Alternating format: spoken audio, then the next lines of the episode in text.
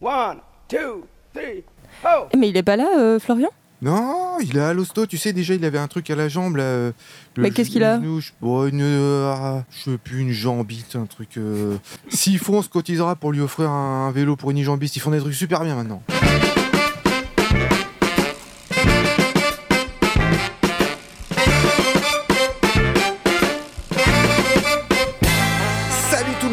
C'est Pause Vélo et on est content de vous retrouver. Déjà, on est content d'être là entre nous, de faire notre émission. D'ailleurs, c'est presque notre seul salaire hein, d'être heureux de faire ça. Et puis, on est content de pouvoir passer le message sur le vélo. Aujourd'hui, on a autour de la table Lilou. Comment ça va, Lilou? Et salut, ça va? Super, et toi? Impeccable. T'as été courageuse, hein, t'es venue en vélo alors Ah, qu'il pleut. Rien ne m'arrête. Surtout la, la pluie, je trouve que c'est pas tellement gênant si t'es bien équipé. D'ailleurs, il y a un, un automobiliste qui m'a dit courageuse. J'ai répondu non, équipée. Thierry, toi aussi, t'as pris le vélo et t'as fait quelques kilomètres sous la pluie parce qu'il pleut au moment où on enregistre cette C'est émission. le vélo, le train à pied, ouais. Mais euh, on n'est pas fait en sucre. hein. Ouais, Ah, bah j'ai- voilà. J'ai fait la même chose aussi. hein. Mais euh, comme on dit, il n'y a pas de mauvais temps, il y a que du mauvais équipement. Exactement. Et puis on a un invité aujourd'hui, on a Thomas Wust. On dit Wust ou Wust? Comment on prononce Thomas? Pour l'américaine, worst. Wust, Thomas Wust, de Cycle Magazine. Alors tu viens pour présenter Cycle Magazine tout au long de l'émission. On va parler du numéro 13 qui est sorti et du numéro 14 qui arrive tout juste, c'est ça? C'est ça, le 13, euh, il est sorti en juin et le 14, il arrive en décembre sur notre rythme euh, semestriel. Ah, j'allais j'allais te demander, j'allais te poser la question comment qu'on dit quand euh, c'est un magazine qui sort deux fois par an? Oui, c'est semestriel. C'est pas, on peut dire bisannuel comme les fleurs? Ah, je crois que c'est différent. hein. Oui, bon, ok, je, je rentre pas dans les détails, c'est trop compliqué. Le sommaire, alors, on va parler de Cycle Magazine. Lilou, tu nous as ramené quelque chose? Oui, euh, la loi sur euh, la mobilité euh, vient d'être adoptée euh, en France par l'Assemblée nationale. et tu vas nous donner quelques détails. Oui. Et puis, euh, Thierry, tu vas nous parler de quoi? Alors moi, je vous emmène au Canada, une chronique qui nous vient de, de l'Ontario, qui parle du vélo et plein de choses. D'accord, t'es très fort parce que euh, le, le truc, il était en anglais et il le traduit en français. Donc, c'était une exclusivité post-vélo. Waouh Et puis, on aura évidemment au Cannes. Et on va commencer tout de suite avec toi, Thomas Wust. Euh, qu'est-ce qui- qu'est-ce qu'il y a dans, dans ce nouveau, enfin dans son dernier cycle magazine, le numéro 13 J'ai vu que c'était, euh, parce qu'évidemment je l'ai regardé un petit peu avant quand même, c'est très dans l'image. hein. Déjà en couverture, il y a Sempe, le fameux dessinateur. Il y a une, une rubrique qui lui est consacrée sur, euh, par rapport au film qui est sorti par rapport à son bouquin. Mais il y a aussi le, j'allais dire un caricaturiste. C'est ça, c'est un caricaturiste. C'est ça, caricaturiste, oui, tout à fait. Alors, effectivement, euh, SMP, Pelos en la circonstance pour les, les caricatures. Ce numéro, on a essayé d'amener une dimension aussi, euh, on va dire, euh, expression. C'est-à-dire ce que le vélo inspire aux uns et aux autres. Alors, euh, il y a une multitude de, sources dans lesquelles aller euh, puiser, mais là, en la circonstance, on en a pris quatre. SMP, euh, où il y a un portrait, et puis justement une référence au film qui vient de sortir, Raoul Taburin. Le Pelos, le, caricaturiste qui travaillait pour des magazines sportifs, on va dire, puis qui, qui croquait les, les, les- les coureurs du Tour de France notamment. C'était dans les années 70. euh, non, c'était oh, il a eu une carrière, euh, il a une carrière euh, extrêmement longue, euh, mais c'était, euh, je dirais, euh, avant euh, l'arrivée de la télé. Donc, euh, les gens attendaient impatiemment. euh, le numéro de Miroir Sprint, par exemple, pour avoir le, le- savoir comment l'étape s'était passée. Et puis, euh, il était vraiment spécialisé dans, dans des, dans des petites scénettes qui, euh, euh, touchaient euh, le point essentiel d'une étape qui venait de se passer. Il avait la caractéristique, et on le, détaille, de donner vie à, l'environnement du cycliste. Par exemple, les montagnes ont toujours un grand sourire, soit comment dire affectueux pour le coureur en difficulté ou un peu un peu méchant ou sadique pour le, le- le- coureur qui finalement va va, pas. va- va pas y arriver. ouais, ouais. Donc, euh, dans les Pyrénées, elles sont transformées en, en taureaux avec des cornes. Euh, euh, il avait comme ça cette capacité de, euh, de faire vivre le, le cadre dans lequel euh, les, les coureurs évoluaient. Alors, euh, Pelos, Sempe, puis on a, on a encore euh, essayé de traiter deux personnages, on va dire. Un de la littérature, René Fallet, euh, celui qui a écrit euh, euh, le texte de La soupe aux choux, qui a donné le, le film euh, c'est si connu. Oui. Fallet, lui, euh, il, il avait l'habitude, de- dans son allié natal, euh, alors non, il n'est pas né dans l'Allier, pardon, dans, l'Allier qui, l'appréciait, euh, de faire des, voilà, de, faire des, petites balades à vélo. Et alors, il y a un des auteurs qui est parti à la suite de, de Fallet faire cette même balade. Alors, la dernière expression qu'on a voulu mettre en avant, c'est Jacques Tati qui a tourné le film Jour de fête avec le facteur qui, qui, a toutes sortes de péripéties dans le village de Sainte-Sévère-sur-Indre. Et puis évidemment, il y a aussi le portfolio au début du magazine avec des super images des cyclistes de Berlin et Copenhague. Je ne sais pas comment ils font les photographes. Moi, je prends mon téléphone, euh, je fais une photo, je, vais faire le même cadrage et tout ça en même moment. Ça va être une photo classique. Et le gars, les photographes, là, ils font des images magnifiques. Je ne sais pas quel pouvoir ils ont pour arriver à ressortir une émotion de, des mêmes images que nous on prendrait au quotidien. Je ne sais pas comment ils font. Bon, là, Simone, effectivement, il a, il a un regard, il a un œil.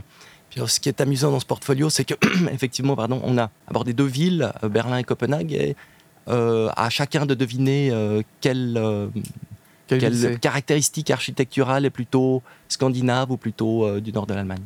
Alors, tu parlais tout à l'heure de Jour de fête, le film de Tati. Je te propose qu'on écoute une lecture faite par un des chroniqueurs de Pause Vélo, mais qui n'est pas en studio avec nous. Quand il pédale à l'assaut des montagnes, Chris Froome a un style bien à lui.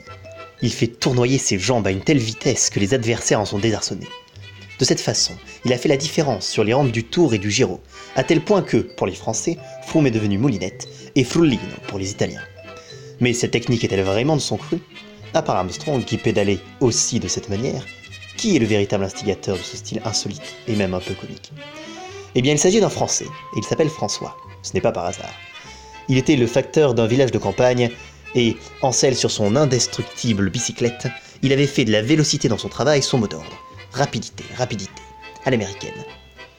Bref, maintenant on devine facilement. Ce facteur est Jacques Tati, dans le mémorable Jour de fête, le film de la France qui revit après la Deuxième Guerre, le film de la simplicité paysanne et de la joie de vivre. Un film qui fait de la bicyclette une vedette à part entière. En France et hors de France, tout le monde a souri. Tout le monde a aimé ce personnage efflanqué aux moustaches frémissantes, appliqué à sa tâche, aussi généreux que naïf, pathétique et déjanté, pédalant sur les routes du Berry dans le centre de la France, sa sacoche remplie de lettres et de télégrammes. Sa mission est double distribuer le courrier et battre les records des facteurs américains. Ceci, au dire des actualités que François surprend pendant la fête du village caché derrière la tenture du cinéma ambulant, font preuve d'une rapidité, d'une modernité et d'un progrès inconcevable, d'élégance même, en participant au concours de Mister Coursier d'Amérique. Idéal impossible à atteindre pour un vigoureux facteur du vieux continent François relève le défi en se lançant dans des parcours fous et acrobatiques dans les rues étroites du village entre les chiens, les cochons, les poules et les chèvres, et parmi les paysans trop lents, éberlués et dépassés par ce facteur frénétique. Pour lui, avec son uniforme étriqué, ses pantalons flottants et son regard halluciné, il n'y a ni avion, ni hélicoptère, ni moto ou autre bizarrerie des postmenianki. Pour lui, il n'y a qu'une bicyclette extravagante, quelquefois soumise, parfois grincheuse avec une certaine tendance à l'indépendance. Dans une scène qui est un pur chef-d'œuvre, on la voit fuir de manière irréelle, seule et solitaire, poursuivie enfin. Il se trouve même que la bicyclette apparaît en grandes lettres, comme une star dans le générique du film, une splendide Peugeot modèle 1911.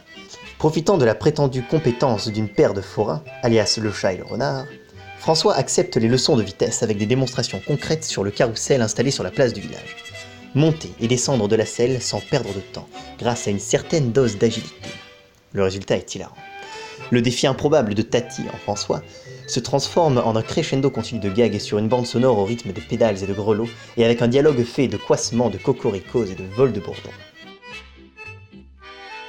Eh ben, merci Quentin pour cette lecture. Euh, d'ailleurs, euh, sachez que Quentin va devenir notre voix off officielle pour toutes les prochaines lectures. À toi, Lilou, nous parler d'un sujet assez, assez récent. C'est une nouvelle loi qui vient d'être adoptée en France. Oui, le 19 novembre 2019, la loi d'orientation des mobilités a été adoptée définitivement. Vous allez me dire, mais qu'est-ce que c'est? C'est une loi qui reconnaît le vélo comme mode de transport à part entière. Il y a beaucoup, euh, ça amène beaucoup d'avancées qui étaient très attendues évidemment des cyclistes. Euh, notamment, euh, il y a le droit à la mobilité active qui est reconnu par l'instauration de cette loi et de nombreux leviers qui ont été créés pour faire un vrai système vélo en France. Donc je peux vous dire qu'il y a notamment l'apprentissage systématisé de la mobilité à vélo avant l'entrée au collège qui va être être euh, instaurée. Euh, L'évolution du Code de l'environnement pour rendre obligatoire la réalisation de réseaux cyclables complets, continus et sécurisés, y compris hors agglomération. Euh, on aura encore un volet qui sera la lutte contre le vol et le recel de vélos en rendant obligatoire l'identification des vélos neufs à partir de 2021. Euh, la mise en place facilité de stationnement sécurisé dans les copropriétés et surtout l'obligation, ça c'est vraiment, euh, il y a plusieurs euh, autres volets de cette loi, mais moi ce qui m'a vraiment marqué, c'est l'obligation d'accompagner les publicités automobiles d'un message promotionnel encourageant l'usage des mobilités actives et partagées. Oh yeah Ça c'est bon ça Et moi je suggère aussi qu'on écrive sur toutes les portières des voitures, un peu comme sur les paquets de cigarettes, attention l'automobile nuit à la- gravement à la santé de l'environnement. Voilà. C'est juste personnel, hein, je dis ça comme ça. Mais moi, je suis exactement d'accord. C'est à ça que j'ai pensé d'ailleurs quand j'ai vu ça et je me suis dit c'est vraiment génial. Et ce sera vraiment le cas. Donc euh, ce sera euh, un petit message du genre euh, le, ça, euh, le diesel est néfaste pour les poumons de vos enfants. euh, utilisez plutôt la mobilité tous. Non, non, mais évidemment, c'est les gens qui vont plancher là-dessus. Mais voilà, moi j'aurais fait un slogan un petit peu comme ça. Ah ouais, sur les trucs de bouffe, tu ouais, t'as, t'as les trucs, euh, attention, mangez pas trop gras, trop sucré, trop salé. Et là, maintenant, quand t'auras des voitures, t'auras euh, les gars, faites du vélo. Qu'est-ce qu'on pourrait inventer comme slogan bizarre euh, sur ça? Je suis Bon. sûr, ça peut être une source de. Bon, de ça, ça classe. tombera à l'eau quand il n'y aura plus de voitures, parce qu'il n'y aura plus de portières sur lesquelles écrire. Quoi. Ah oui, c'est vrai. C'est vrai. C'est vrai. Mais ça sera pas que sur les voitures, ça sera sur les, les pubs et tout ça. Enfin, ça sera d'ailleurs pas sur les voitures de la loi. Ce sera, voilà, toutes les publicités automobiles euh, auront ce petit slogan. Vous savez, comme euh, par exemple quand il y a de la pub pour euh, la nourriture, il y a manger, bouger. Ouais, Et ben, ce sera la même chose, sauf que ce sera euh, bouger, pédaler, marcher, pédaler, euh, prenez le bus. En même temps que tu parles, je suis en train d'essayer de cogiter euh, un slogan que moi je mettrais, par exemple, je sais pas sur la voiture, ouais, la, la nature, la voiture nuit gravement à, la- à votre santé, ou euh, la voiture en obèse, ou euh, Je pense que tu peux pro- proposer peut-être tes idées. euh, je sais Ouais. pas en France comment ça s'appelle, département de la santé ou quelque Ouais, chose comme ça. comme C'est ça. ouais, les gens qui vont être responsables de rédiger ce petit slogan. la conduite assistée nuit gravement à l'épaisseur de vos biceps, ou un truc comme ça, tu Mhm. vois. Ça peut être ça. Mais je- pour revenir juste à la loi qui vient d'être Ouais. adoptée, euh, Eric, par exemple, qu'est-ce que tu penses que ça pourrait changer à court terme? Comment tu le ressens, toi? Je t'avoue que quand c'est que de la communication, ça peut être un peu juste, mais je pense que c'est déjà le fait de dire bon, le vélo c'est sérieux, c'est plus juste un jouet, c'est déjà une étape. Alors, euh, je Oui. suis toujours impatient, je voudrais que ça aille beaucoup plus loin, Mhm. beaucoup plus vite, mais je pense que déjà c'est une prise en compte. On n'est plus juste des rigolos. On se dit maintenant, ah non, les cyclistes quand même, euh, c'est pas juste des gars qui n'ont pas les moyens. C'est vraiment euh, un peu comme en Hollande, le vélo c'est bon pour la santé, c'est bon pour l'environnement, et les gens qui font, qui font ça, c'est des gens bien, c'est pas juste des gens qui n'ont pas les moyens. Quoi. Ça, au niveau de la reconnaissance de l'individu du cycliste, c'est une bonne chose. T'en penses quoi, toi? Tu penses que peut-être c'est pas. Ah, Je sais pas, je me pose juste des questions, je me réjouis de voir des, réalisations concrètes. Quoi. Euh, vu tout ce qui se passe autour, ce qui se passe pas Ouais. autour de chez nous. Voilà, ils n'auront plus tellement le choix, Moi, j'ai vraiment besoin de concret. Pour, Ouais. pour- Ouais, parce que le vélo, c'est. euh, moi, je dis toujours aux copains, hein, c'est soit un choix maintenant, soit ça sera imposé plus tard, parce que le pétrole, il n'y en a pas pour toujours. Exactement. Thomas. Donc, euh, heureusement qu'on prend de l'avance. Ouais, mais c'est pour ça qu'on fait cette émission, pour donner du plaisir à faire du vélo et filer des coups de main à ceux qui veulent en faire. Exactement. Thomas, tout à l'heure, on a parlé euh, de, j'allais dire de l'épisode, du numéro 13 de Cycle Magazine. Et il y a le numéro 14 qui sort là, en ce moment, au moment où l'émission euh, est publiée. Et j'ai vu que c'était un numéro très, euh, très au nord. Étant donné qu'on sort en juin et en décembre, on va essayer de faire un numéro décembre qui colle un peu avec les conditions climatiques. Donc euh, en couverture, on a mis un, euh, Yves Chalouin qui est parti en Sibérie. Alors il est, il est tout seul au milieu d'une euh, d'une piste enneigée. Sur la euh, couverture, ouais. en pleine forêt, euh, il y a de la neige partout, on voit qu'il fait froid, il n'y a pas besoin de, de, de s'y pencher de trop près. Et donc, c'était un peu l'idée de, de parler du Nord. Alors, comme d'habitude, on garde nos rubriques, on a plusieurs dossiers, mais enfin, un des dossiers euh, est consacré euh, à la fois à la Suède, euh, à cet article sur... euh, euh, sur euh, un voyage en Sibérie, une aventure en Sibérie de, de Yves et Olivia Chalouin. Et alors, alors je ne vais pas détailler complètement le, le sommaire, mais sur la Suède, on, parle à la fois de Stockholm, qui justement, par rapport à ce que vous disiez avant, est une de ces villes où le vélo a finalement pris le dessus.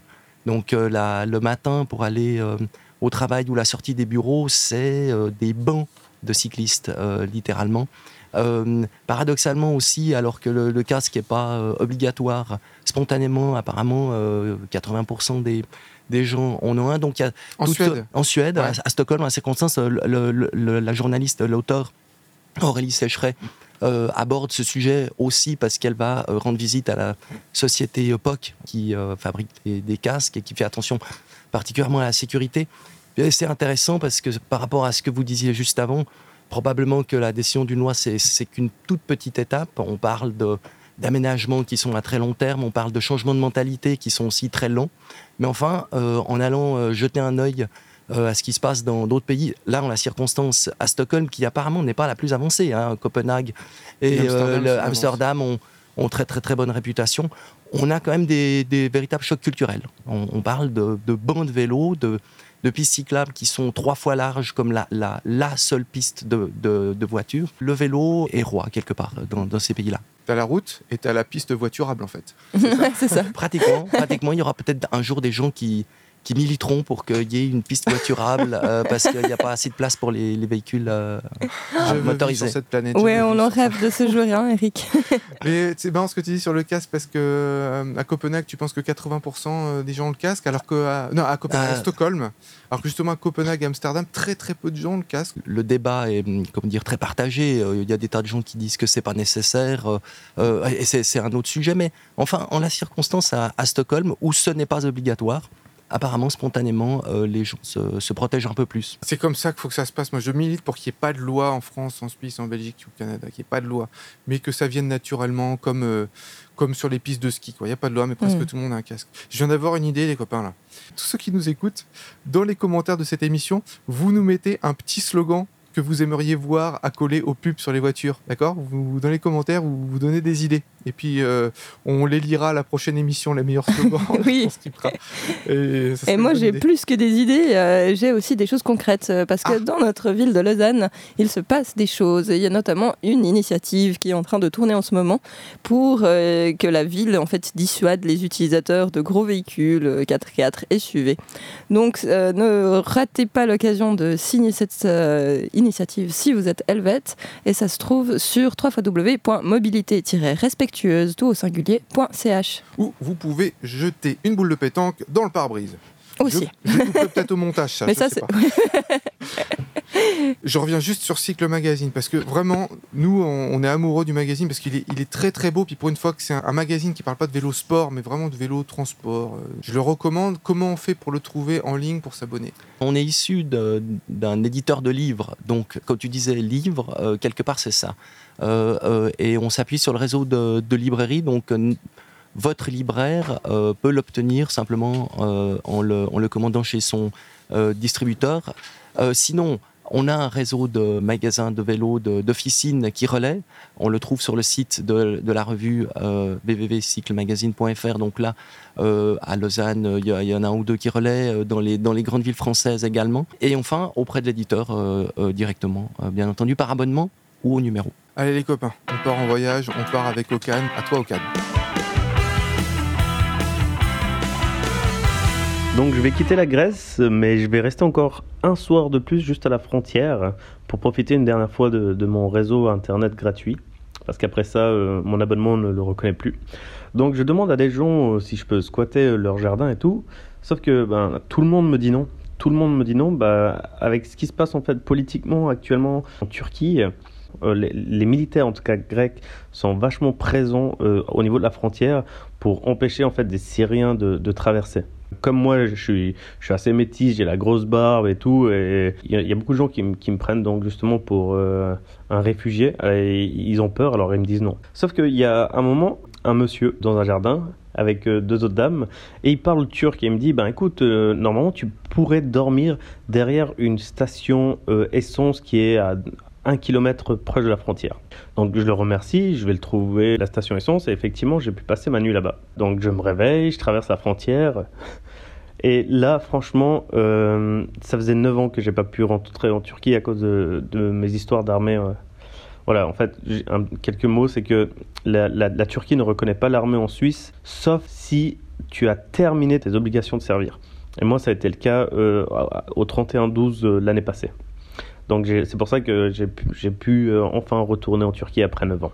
Quand j'ai traversé la frontière, euh, j'étais tellement ému, euh, je m'attendais pas à, ce que ça me fasse autant d'émotions de, de rentrer en fait dans mon pays quoi, natal. Donc après, je prends la route, je roule un petit peu, je passe ma première nuit derrière euh, une boulangerie en Turquie. Je me réveille, je reprends la route. Et là, bah, moi, je roule sur, la bord, sur le bord d'arrêt d'urgence. Et t'as une voiture qui vient, qui se met devant moi et qui me bloque le passage, quoi. Et je me dis, putain, mais c'est qui ce con, quoi qui, qui, Il y a personne sur la route, qu'est-ce qui vient me faire chier là, quoi. Et t'as un monsieur qui sort et il me fait, tu me reconnais. Moi, je me dis, euh, en, Turc, il n'y a, y a, que ma famille qui sait que je vais venir en vélo. Ben, je me dis, je lui dis non, je sais pas qui vous êtes. Il me fait, mais c'est moi qui t'ai dit avant-hier euh, où tu pouvais dormir et tout. Il fait, ah ouais, ok. il a été d'une générosité incroyable, ce monsieur. Il a ouvert sa voiture, son coffre, il avait de la bouffe, il m'a donné de la bouffe à gogo, il m'a rempli toutes mes sacoches. Après, il a pris mon numéro, il m'a fait, écoute, ça c'est mon adresse. Il habitait à 200 km plus loin. Dans trois jours, moi, je suis de retour euh, chez moi. Il avait un truc à faire et il, était chez lui dans trois jours. M'a fait, pas chez moi et je t'invite, quoi. Il reprend la route et ben, moi ça me fait tout chaud au cœur quoi d'arriver euh, dans mon pays et qu'on m'accueille comme ça. Je trouve ça juste magique quoi. Ça fait hyper plaisir d'être accueilli comme ça chez soi après 9 ans quand tu dis ah ouais recevoir en Turquie ça n'a pas changé quoi en tout cas ça. Trois jours plus tard je l'appelle on arrive j'arrive chez lui. Il me fait visiter la ville où il habite. Il me fait visiter sa maison de campagne moi je passe la soirée avec ses fils. On sort on va se promener on va regarder un match de foot ça m'a fait vraiment beaucoup de bien ces deux jours euh, chez eux, histoire d'avoir d'autres conversations. Que tu fais quoi Tu vas où ah ouais, ok, c'est cool. D'avoir juste un autre dialogue, d'aller plus profondément dans certaines choses, ça, fait vraiment du bien, ça brise cette solitude, ça m'a vraiment ressourcé. Et j'arrivais gentiment bientôt à Istanbul, je devais bientôt y être. Il y a aussi ma copine qui allait venir, et il me dit, «Eh, écoute, quand ta copine elle est là, revenez, nous on vous héberge et tout. Moi je savais très bien que ça allait pas le faire hein, parce que c'était cool, mais on est à Istanbul, on, voulait faire tout plein de trucs ensemble là-bas.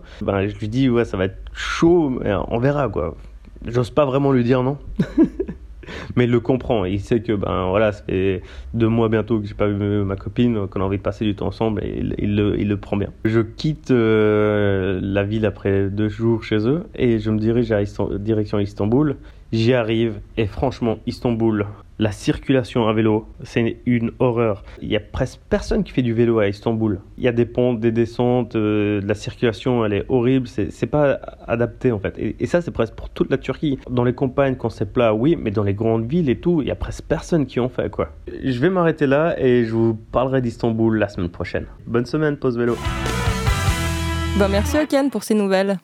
Oh, vous sentez pas comme un petit vent froid? J'ai l'impression que c'est une chronique qui nous vient du Canada, n'est-ce pas Thierry? Exactement, plus précisément dans l'Ontario, une rédactrice indépendante, euh, Naomi Buck, qui nous fait une jolie chronique.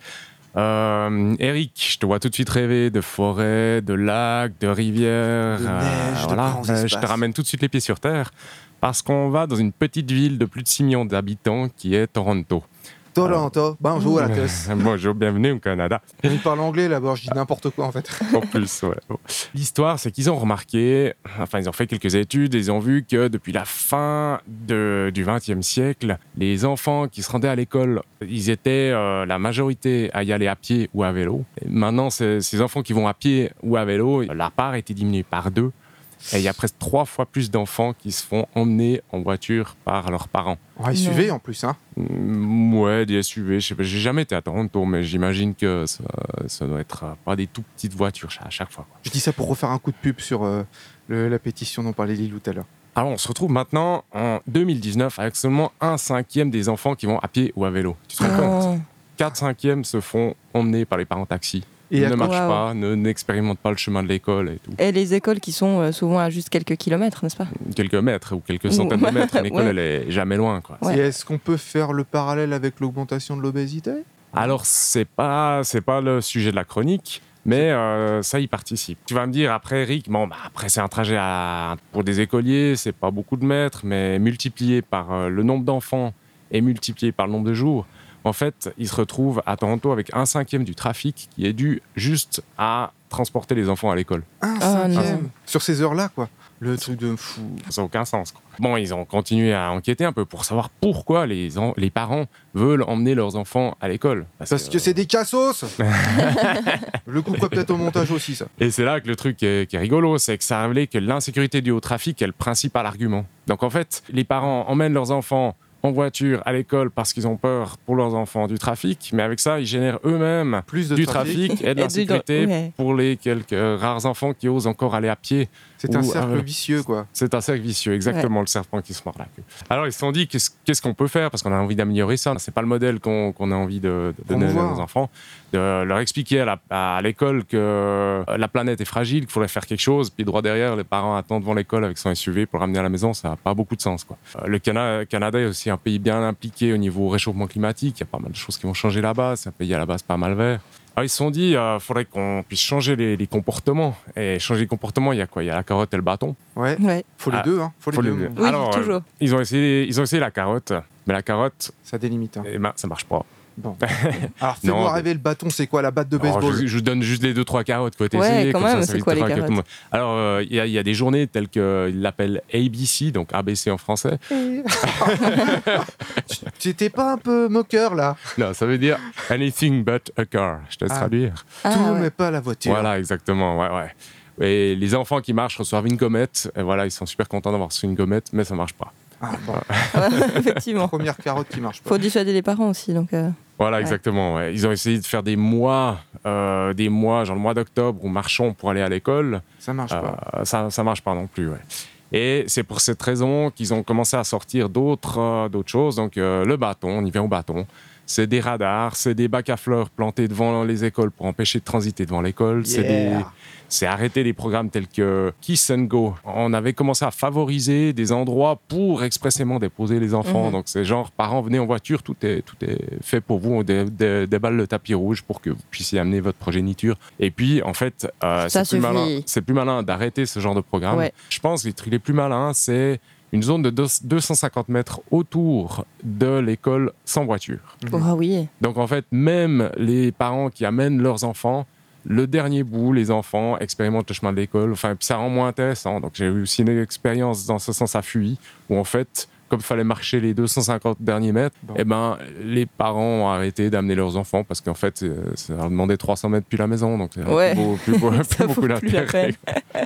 Ah, mais c'est vachement bien. Et puis, y a- mais en Belgique, ils font la même chose où. euh, Enfin, il y a quelques villes en Belgique qui le font. C'est aux heures d'entrée et de sortie de- d'école, la rue est barrée. Et ce qui est bien, c'est que l'argument qui est toujours utilisé, que ce soit pour barrer les rues euh, ou pour euh, prendre des places de parking euh, aux abords des écoles où on va mettre des arbres, enfin pour empêcher les voitures de se garer euh, toute l'année, c'est on parle pas d'argument écolo, tout ça, où là ça passe pas, les gens ils gueulent. Par contre, il y a un argument, tu peux pas le contester quand tu parles de la sécurité des enfants. Si tu dis c'est c'est pour la sécurité des enfants, personne va te dire oh c'est dégueulasse parce que là tu, tu passes pour le méchant père fouettard.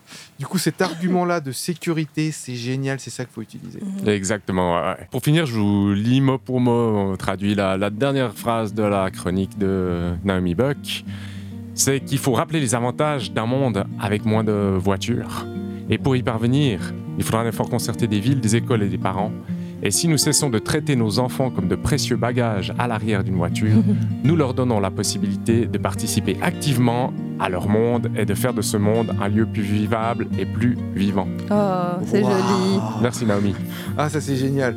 Il en faudrait plus des chroniques comme ça. D'ailleurs, on a très peu de news qui viennent du Canada. Je, je pense pas qu'on soit écouté tellement au Québec. Euh, passez le message. On en, en fait, ça fait trois émissions d'affilée où on Mm. parle pas mal du Mm. Canada. Là. Oui, ouais, nous on les écoute. D'ailleurs, on vous renvoie à nos épisodes 46 et 47 sur le jour du vélo. Un petit reportage qui a été tourné en 2018 à Mon- en 2008 à Montréal. Passons maintenant à l'agenda. Bourse au vélo. Alors, vous voulez euh, vendre votre vieux vélo ou acheter un vélo d'occasion Eh bien, c'est le 7 et 8 décembre à Chalon-sur-Saône. Et si vous voulez plus d'infos, c'est sur velook.fr.